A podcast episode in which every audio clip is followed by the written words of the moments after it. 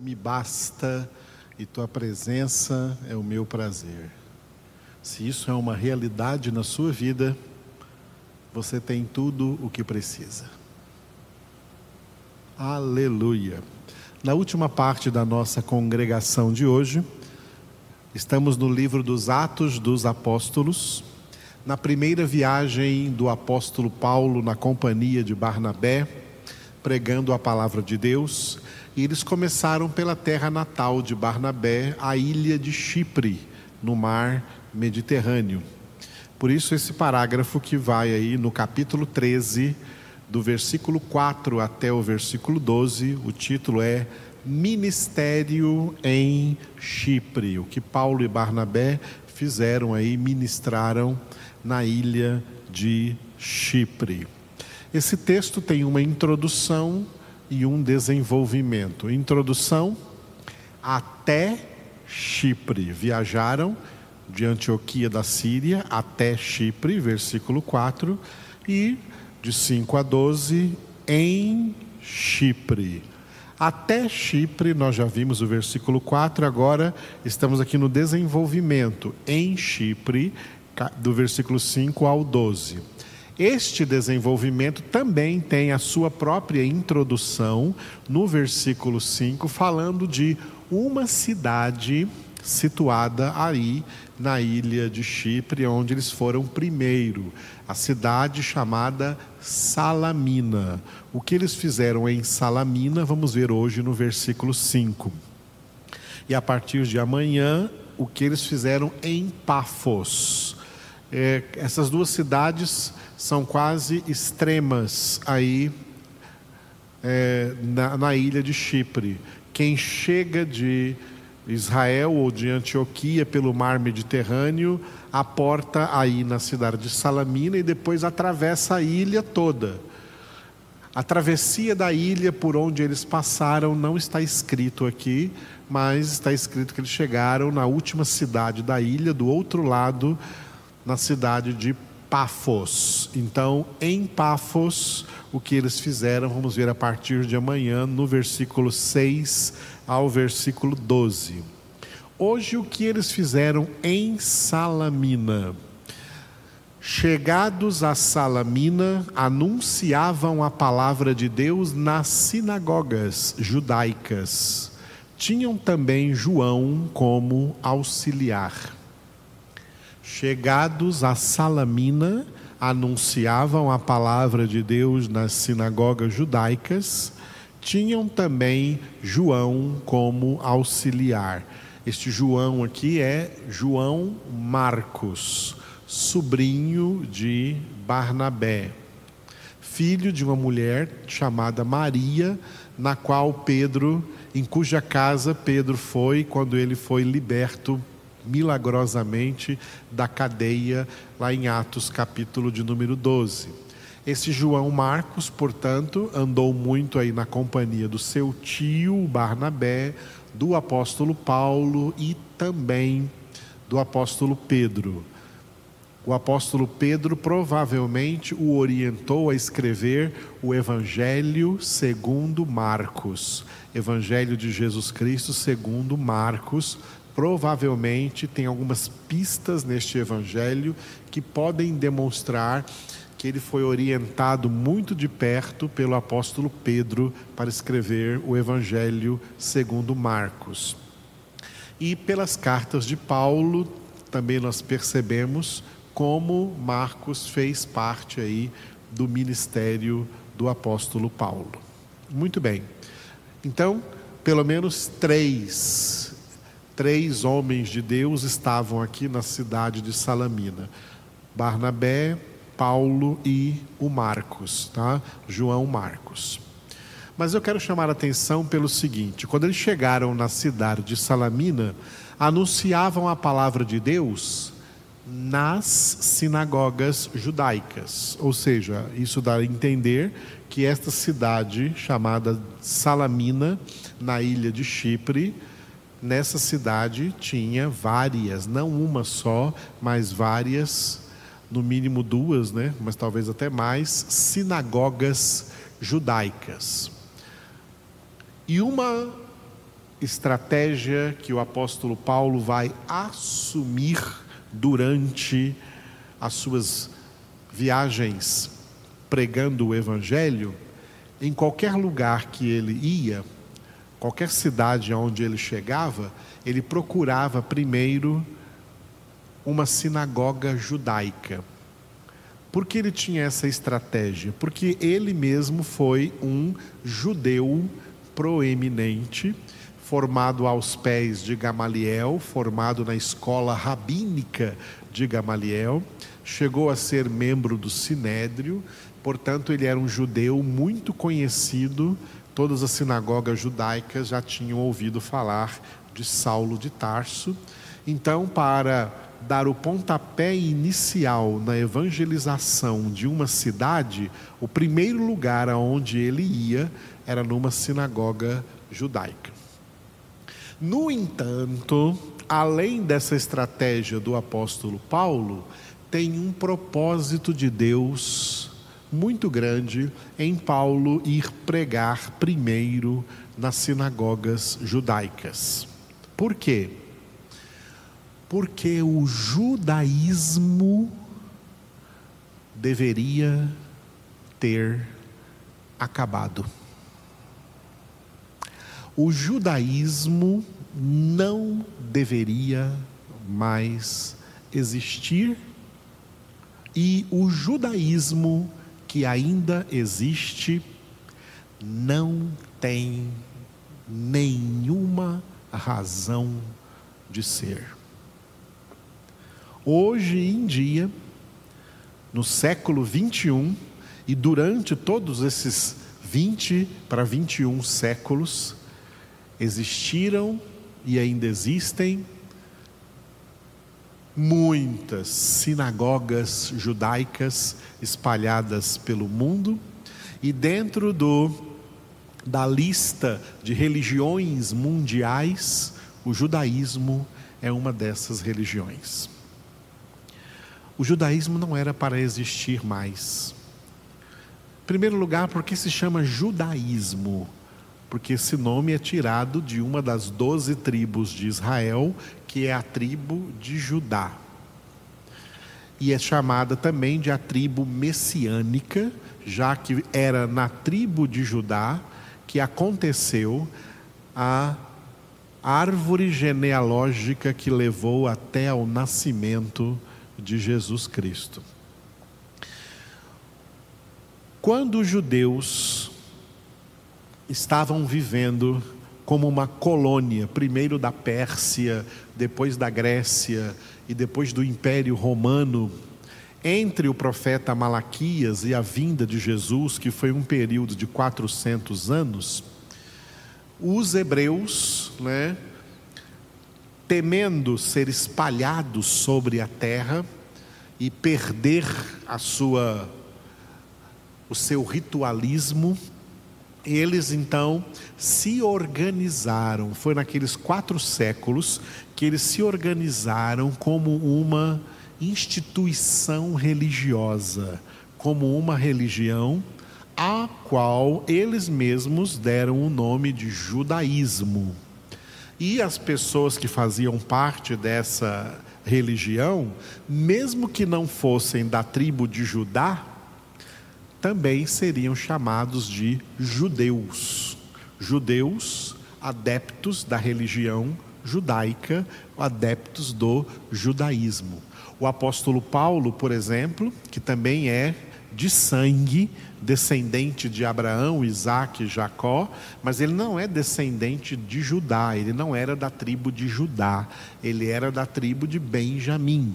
Mas mesmo assim se tornou um judeu proeminente e que chegou a perseguir Jesus, perseguir a igreja, perseguir o evangelho.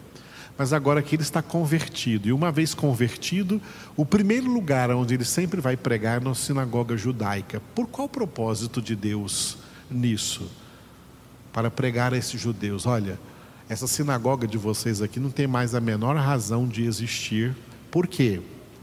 Porque nós me colocando no lugar de Paulo, se fosse um judeu, Paulo, como judeu, poderia dizer para eles: ó, nós recebemos a palavra de Deus por meio dos profetas, e nós, né, nós viemos de uma nação formada por Deus a partir de Abraão, Isaac e Jacó, para preparar a vinda do Messias, do ungido de Deus, do único Salvador que ele enviaria a esse mundo.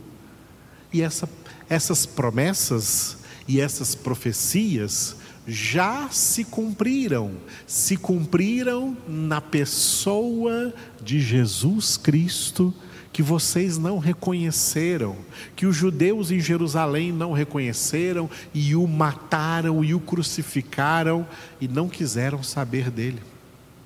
Ele veio, agora não existe mais judaísmo.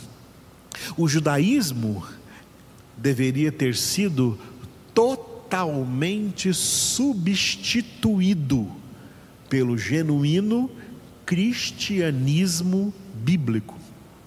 Os judeus é para deixarem de ser judeus e se tornarem cristãos, porque Cristo já veio.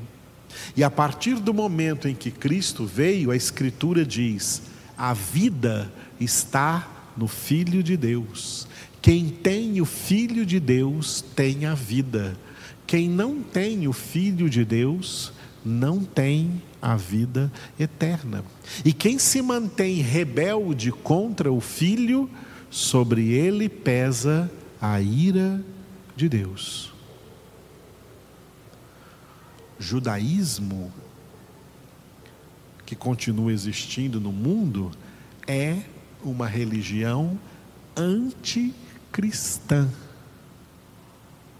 Portanto, é uma religião do anticristo. E o anticristo que virá na grande tribulação vai se aproveitar de muita coisa instalada no mundo de acordo com o pecado dos homens, e uma das coisas em que o anticristo vai se apoiar é nas instituições religiosas antibíblicas, instituições religiosas antievangélicas, instituições religiosas anticristãs, e uma delas é o judaísmo. O judaísmo não era mais para existir. Eu não estou falando isso daqui como alguém que tem preconceito contra os judeus e contra o judaísmo. Não. Estou falando isso aqui como uma realidade bíblica, como a verdade bíblica.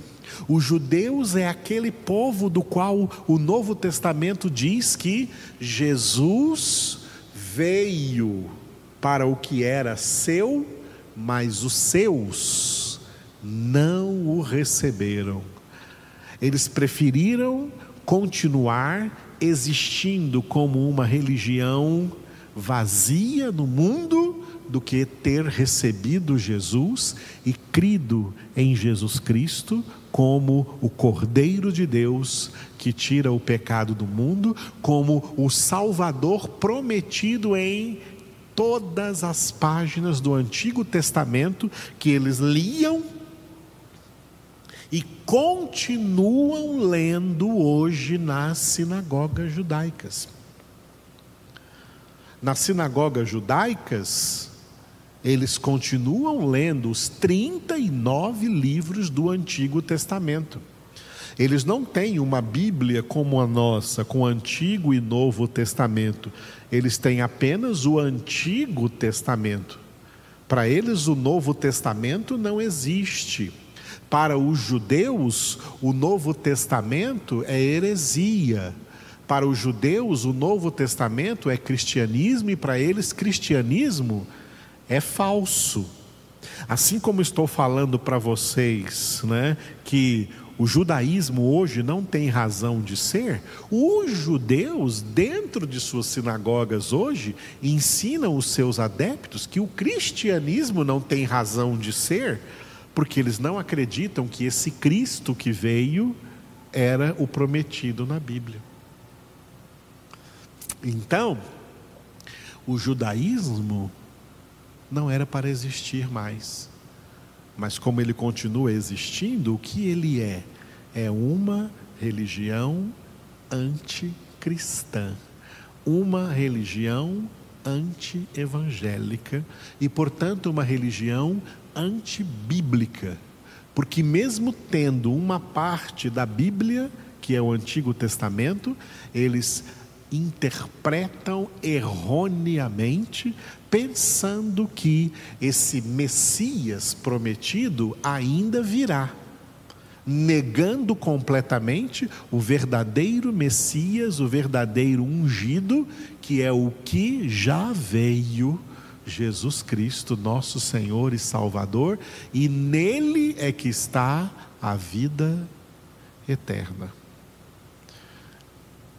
E eu oro diante de Deus, muitas vezes, Deus me é testemunha disso, por todas essas pessoas cheias de religiosidade na face da terra, e não importa que tipo de religiosidade, pode ser a religiosidade do judaísmo, pode ser a religiosidade do catolicismo, pode ser a religiosidade do islamismo, e no meio dessas religiões, tem tanta gente que são zelosos por aquela religião, por aquela religiosidade, por aquele ritualismo, como se aquilo fosse verdade e como se aquilo pudesse salvá-los, e estão tão enganados pelo pai da mentira que usa a religiosidade do mundo como uma de suas armas para manter os homens pecadores cativos no mundo e nas coisas do mundo.